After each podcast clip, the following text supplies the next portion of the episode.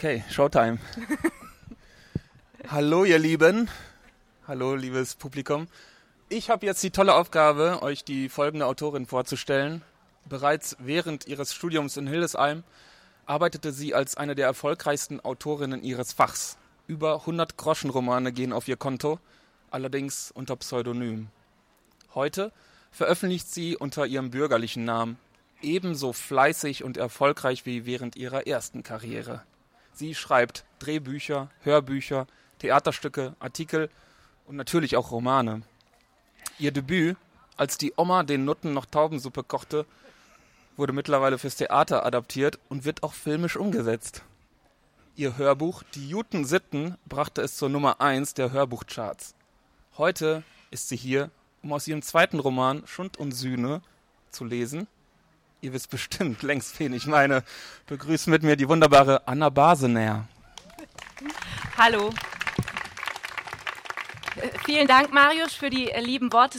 Marius kommt gleich wieder, damit wir dann erneut ähm, das bunteste Ensemble sind, was ihr hier äh, heute wahrscheinlich auf den Bühnen sehen werdet.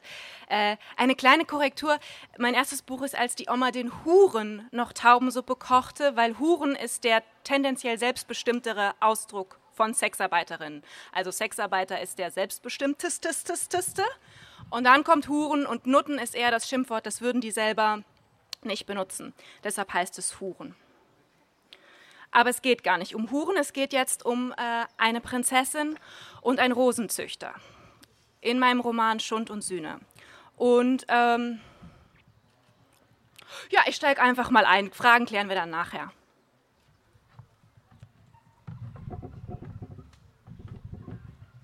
Ich habe noch ein halbes Manuskript hier hinten drin. Entschuldigung.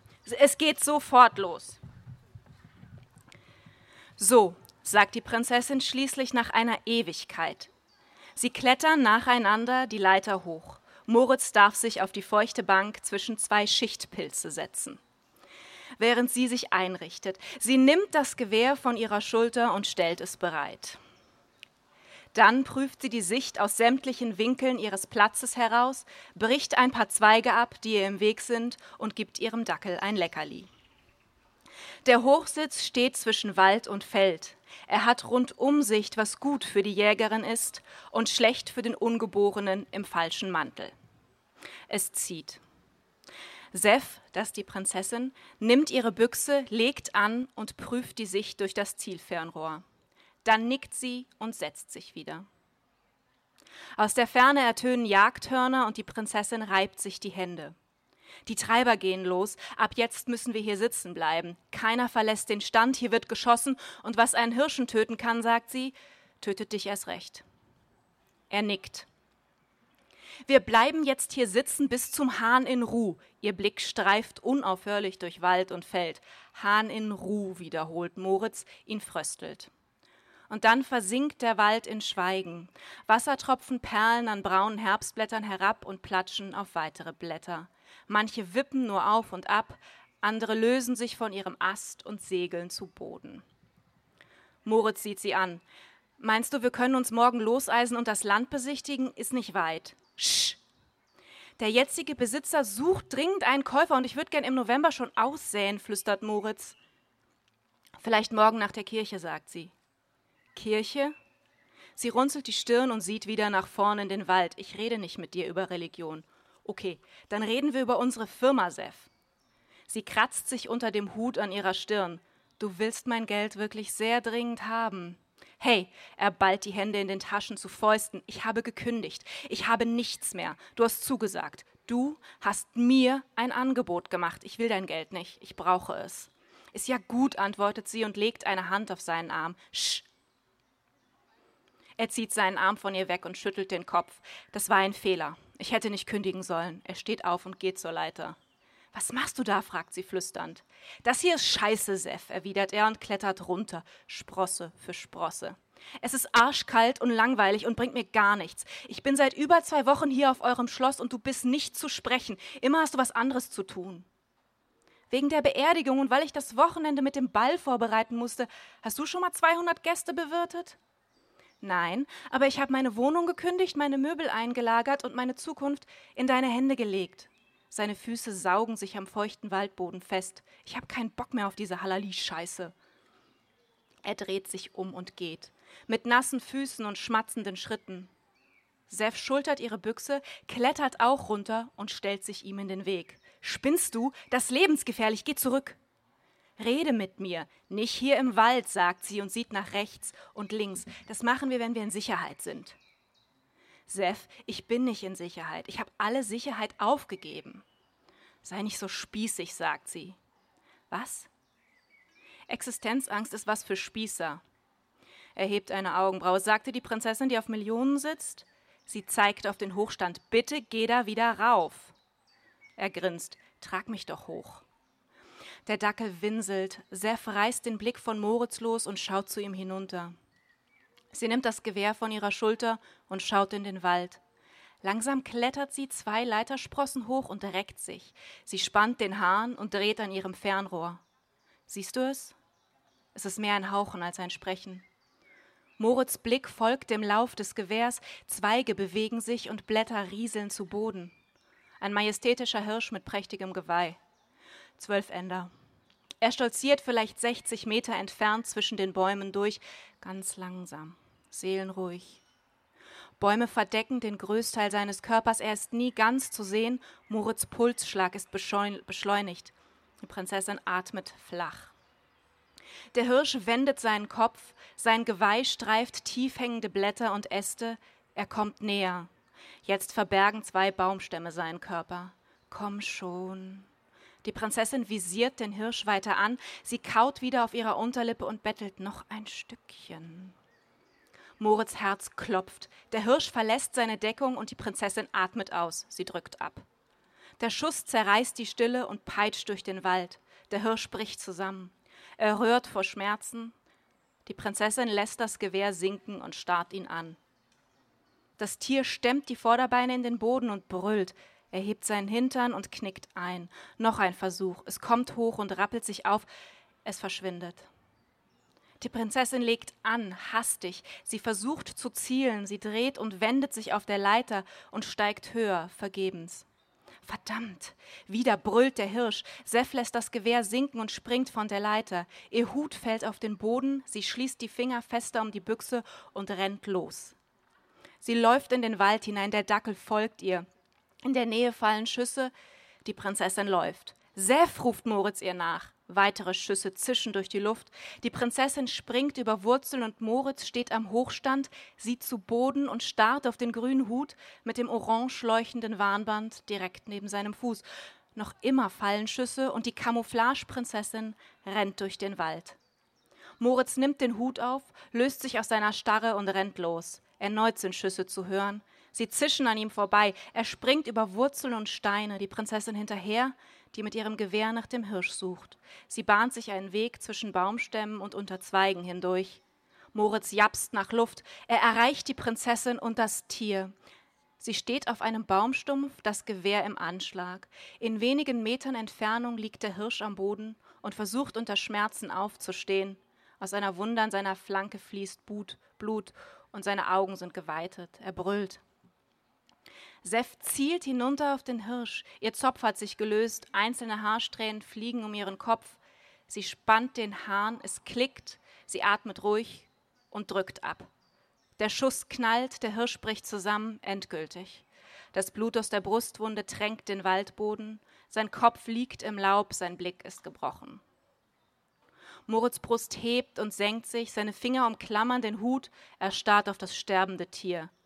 Dann fängt er sich. Er stapft zu der Prinzessin und knallt ihr den Hut auf den Kopf. Bist du bescheuert? Sef sichert ihr Gewehr und hängt es sich über die Schulter. Du hättest sterben können, Moritz brüllt ihr ins Gesicht. Sie schiebt den Hut etwas zurück. Du hast deine Deckung für mich verlassen. Weil du hättest sterben können. Du auch, sagt sie leise, wendet den Blick von ihm ab und geht an ihm vorbei. Ist Todesangst auch nur was für Spießer? Nee, dies für alle, sagt Sef geht zu einer kleinen Tanne und bricht einen Zweig ab. Sie stapft zurück zu, Hirsch, zu, dem Hirsch, kniet sich neben ihn und legt den Tannenzweig in sein Maul. Sie erhebt sich, tritt zwei Schritte zurück und zieht den Hut. Mit gesenktem Kopf steht sie da, den Hut an die Brust gedrückt, in der Ferne hallt ein Schuss, dann ist es still. Die Prinzessin setzt den Hut wieder auf, also gut, sagt sie.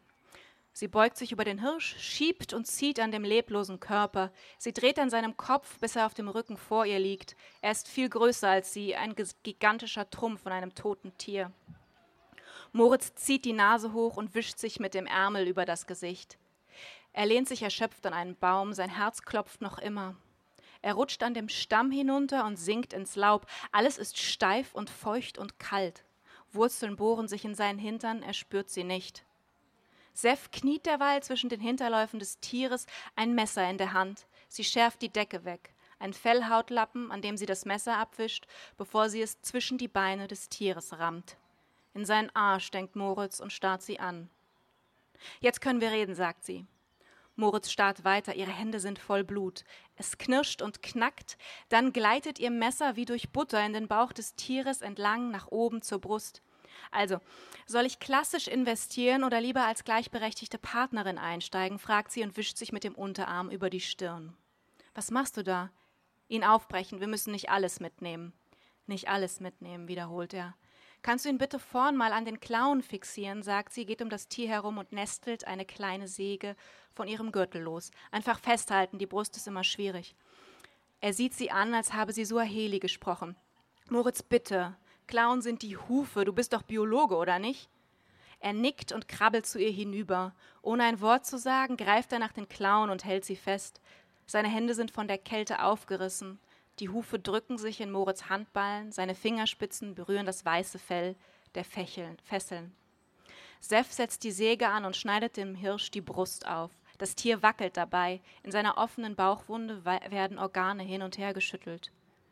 Wieder bilden sich Schweißtropfen auf der Stirn der Prinzessin. Die Säge erreicht den unteren Hals. Sie legt sie weg und greift wieder nach dem Messer. Schließlich ist auch der Hals aufgeschlitzt. Sie rupft Luft und Speiseröhre heraus und zerschneidet sie in der Mitte. Sie verknotet das eine Ende, das andere wirft sie in den offenen Brustkorb auf die immer roter werdenden Organe. Dann richtet sie sich auf. Danke. Er krabbelt zurück und lehnt sich wieder an den Baumstamm. Sie geht um den Kopf herum zur Seite des Hirschs, greift in seinen Brustkorb und zieht ihn auseinander wie die Öffnung einer Sporttasche. Es knackt und knirscht im Tier. Seth langt tiefer hinein und schneidet innen an seinen Rippen entlang. Verdammtes Zwerchfell. Jedenfalls würde, ich, würde mich eine gleichberechtigte Partnerschaft schon reizen. Aber ich denke, dass du recht hast. Weißt du noch, dass du gesagt hast, dass du Winterborns Marktverständnis in der Branche brauchst? Hm? Sie zerrt an den Eingeweiden herum, Blut plätschert im Bauch des Tieres. Sie sieht in den offenen Bauch, nickt und packt das Ende der Speise- und Luftröhre mit beiden Händen. Also ich hab das nicht. Und als Partnerin sollte ich das aber.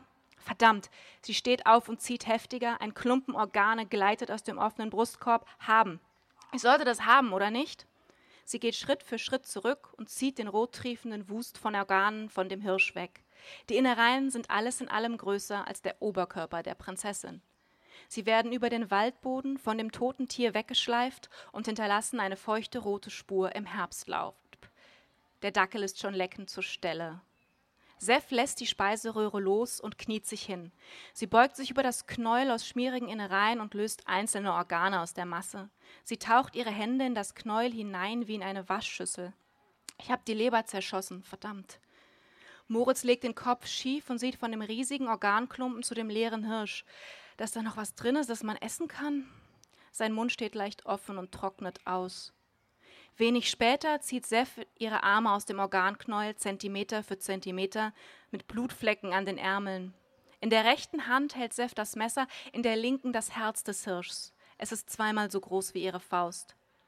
Sie schneidet längs in das Herz hinein, öffnet es und lässt es über dem Boden ausbluten. Moritz Blick folgt dem Strahl aus Blut, bis er nur noch aus einzelnen Tropfen besteht. Sef klappt das Herz wieder zusammen und wirft es zurück in den toten Körper. Es plätschert. Blut spritzt aus der Bauchöffnung. Das Tier ist jetzt ein Becken aus Blut. Magst du Niere? fragt die Prinzessin mit Blick auf den roten Berg zu ihren Füßen. Ich mag keine Niere. Moritz hat noch nie Niere gegessen und er weiß nicht, ob er welche probieren will. Da ist überall Blut. Die Prinzessin wischt das Messer ein letztes Mal am Fell des Hirschs ab, erneut gluckert Blut. Sie steckt das Messer zurück in die Scheide, setzt sich neben Moritz und zieht ihre Gummihandschuhe aus. Vielleicht brauchen wir noch jemand Dritten, einen Marketing-Guru aus, der, Guru aus der Welt der Rosen. Oder eher jemanden aus der Welt der Online-Share-Economy. Was meinst du? Moritz dreht langsam, langsam den Kopf und sieht sie an. Ich habe nicht zugehört. Dankeschön.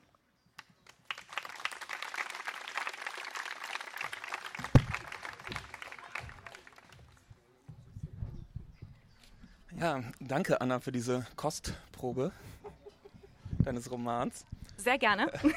ich habe einen Haufen Fragen. Ich hoffe, wir haben genug Zeit, um äh, all diese Fragen ausführlich zu beantworten. Ähm, was sich mir als allererstes aufdrängt, du erwähnst auch in deinem Roman, und ähm, das hat ja auch ein bisschen was mit deiner schriftstellerischen Biografie zu tun, dass im Groschenroman oder im Heftroman ähm, gewisse Tabus herrschen. Mhm. Die Darstellung oder die explizite Darstellung von Sex ist nicht erlaubt, keine Politik, keine Religion, keine Darstellung von Gewalt, keine Fremdsprachen und keine Fremdwörter. Keine Jugendsprache, genau, ja. und so weiter. ja. Ähm, genau, es soll, die Idylle soll aufrechterhalten werden. Wie sieht das denn im Literaturbetrieb aus? Bist du mit dieser Themenwahl und vor allem mit der Szenenwahl, bist du da angeeckt? Ähm, mit äh, dem Groschenroman äh, als, als Sujet meinst du? Oder? Mit beiden Romanen. Also in beiden Romanen wird ja sowohl ähm, Sexualität thematisiert als auch Gewalt und äh, ja. Achso, ja, das sind, also die Bücher sind ja im Eichborn Verlag erschienen. Da darf man schon sowas wie Schwanz und Muschi schreiben. Das ist jetzt denen nicht so ähm, wichtig wie die Basteiheftchen, die ich vorher geschrieben habe. Da darf das dann nicht sein. Aber also da eckt man jetzt mit Sexszenen oder einer blutigen Wunde nach einem Kampf nicht an. Okay, nee. das war alles. Äh, da ja. hast du grünes Licht bekommen. Ja. Ja, cool. Gut zu wissen. Also, ne, Leute, wenn ihr äh, ähm, explizite Sachen schreiben wollt, ja, dann geht nicht in den. Heftroman. Ne?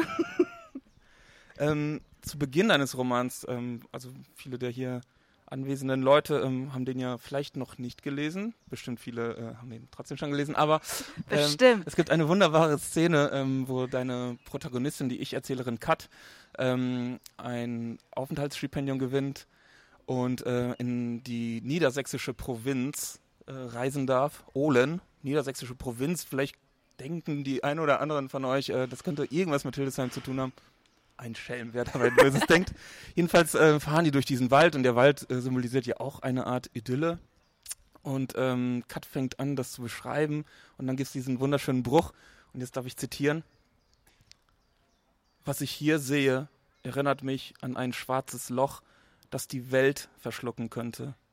Die finsterste Stelle im finstersten Märchen stelle ich mir vor, wenn man zwei Kinder hier reinschickte, sie fänden nicht wieder raus, bevor sie Inzest begangen und nicht wenigstens versucht hätten, einander zu töten. Ich sag mal so, selbst die Erstsemester unter uns wissen, eine gute Geschichte kommt ohne Konflikt nicht aus. Ja. Deshalb Hand aufs Herz. Was war alles richtig kacke in Hildesheim? okay, das ist, das ist, aber ein Sprung von diesem Wald in.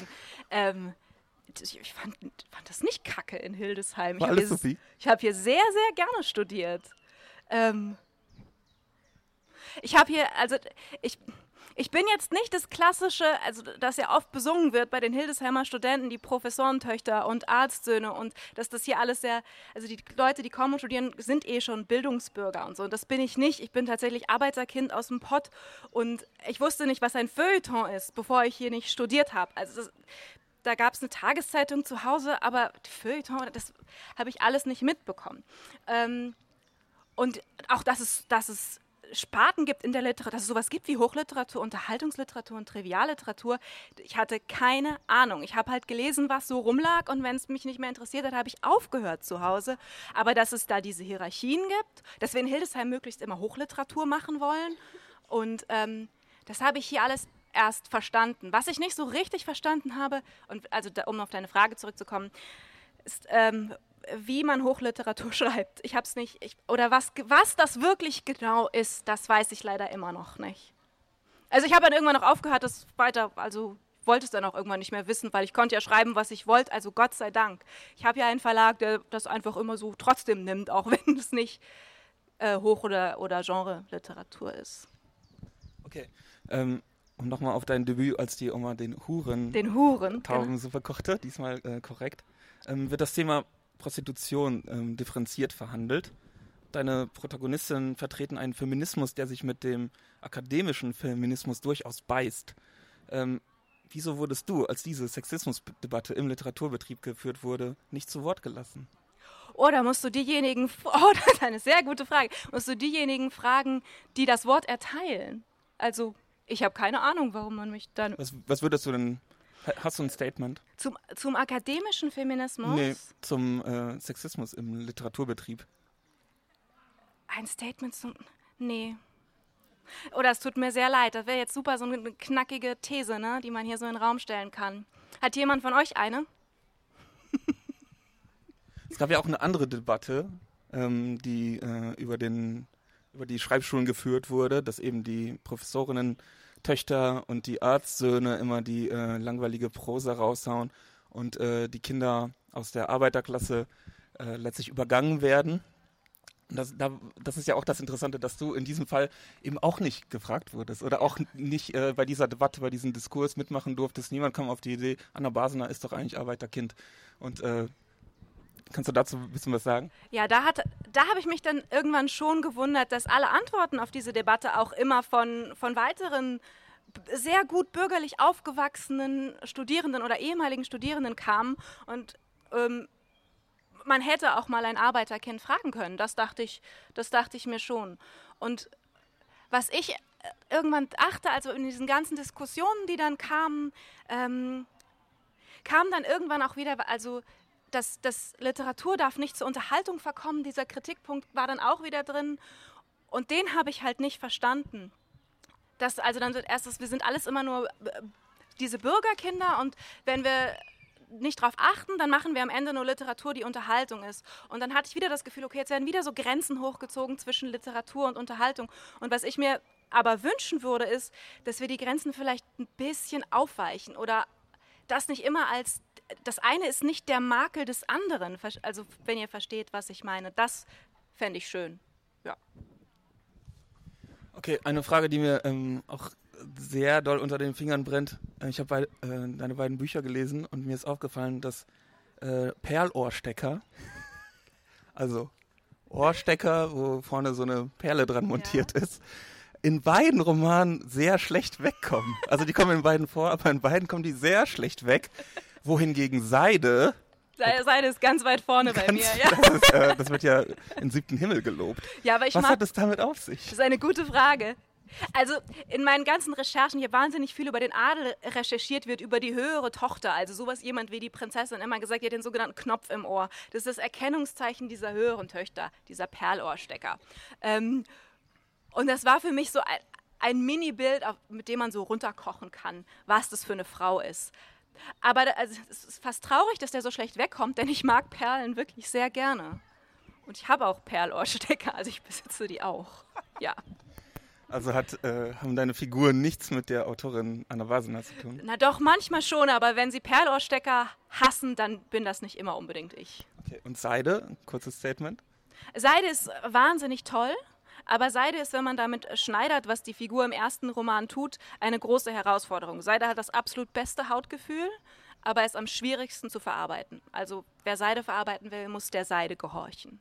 Das ist ein, ein anderes Dominanzverhältnis als mit anderen Stoffen. Bianca schneidert ja genau. Schlüpfer im, genau. in deinem Debütroman. Hast du das selber gemacht? Hast du selber Schlüpfer gemacht? Nee.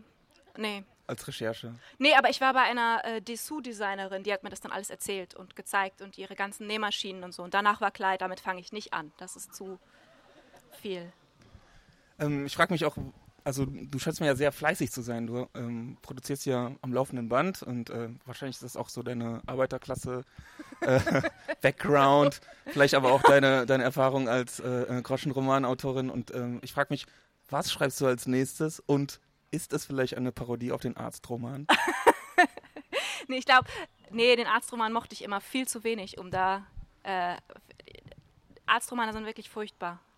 Wenn ihr einen Groschenroman lesen wollt, lest einen Fürstenroman oder einen Heimatroman, aber keinen Arztroman. Die sind auch dramaturgisch so öde, weil wenn es da ein Problem gibt, dann kommt halt Dr. Stefan Frank und sagt, vertragt euch. Und dann vertragen die sich auch. Während in so einem klassischen Fürstenheft ist es tatsächlich so, da müssen die aus sich selbst heraus zueinander finden und äh, wieder umeinander kämpfen. Viel, viel besser. Ja. Aber jetzt habe ich die Frage vergessen. Was war die Frage?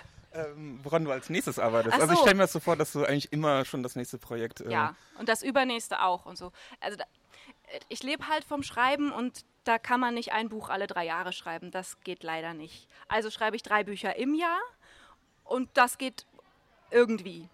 Und mein nächstes Buch ist ein Sachbuch, kommt im Herbst über Karl Lagerfeld. Ge- Es kommen auch, also es kommen auch Perlen und Seide kommt auch wieder Wirklich? vor. Ist alles dabei. Wow. ähm, also wenn du eine, ähm, wenn du eine Superheldin sein könntest, Ja. A, wie würdest du dich nennen? B, welche Superheldinnenkraft hättest du gerne? Außer Fliegen, Fliegen ist Standard. Zusätzlich zum Fliegen. Okay, ich würde, Frage, ne? würde mich wahrscheinlich irgendwas mit Buttercreme nennen oder so. Ich finde, Buttercreme ist ein sehr gutes Wort. Weil meine Superkraft wäre. Buttercreme als, ähm, als Name. Ja, und irgendwas noch, also so. ah, vielleicht Prinzessin Buttercreme. Irgendwas sowas Prinzessin total. Buttercreme. Aber dann muss meine Superkraft was total anderes, also was dem entgegengesetztes sein. Irgendwie. Helmut Karasek hat mal gesagt, Kitsch ist die Abwesenheit von Scheiße. Und ich beschäftige mich sehr viel mit, mit Kitsch und werde oft gefragt, was ist Kitsch? Und ich fand die Definition ganz interessant, weil oft in so, in so tatsächlichen Kitsch-Texten keiner kackt. Das geht nicht. Und vielleicht wäre, wenn mein, mein, äh, mein Superheldennamen wäre Prinzessin Buttercreme, ähm, kann ich so Verstopfungsprobleme lösen von Leuten und dann sind die viel entspannter und also und so Weltpolitiker, die haben doch dann also wenn jemand doch entspannt kacken war, dann geht man doch nicht auf den roten Atomknopf oder so vielleicht. Aber Verstopfungsprobleme lösen.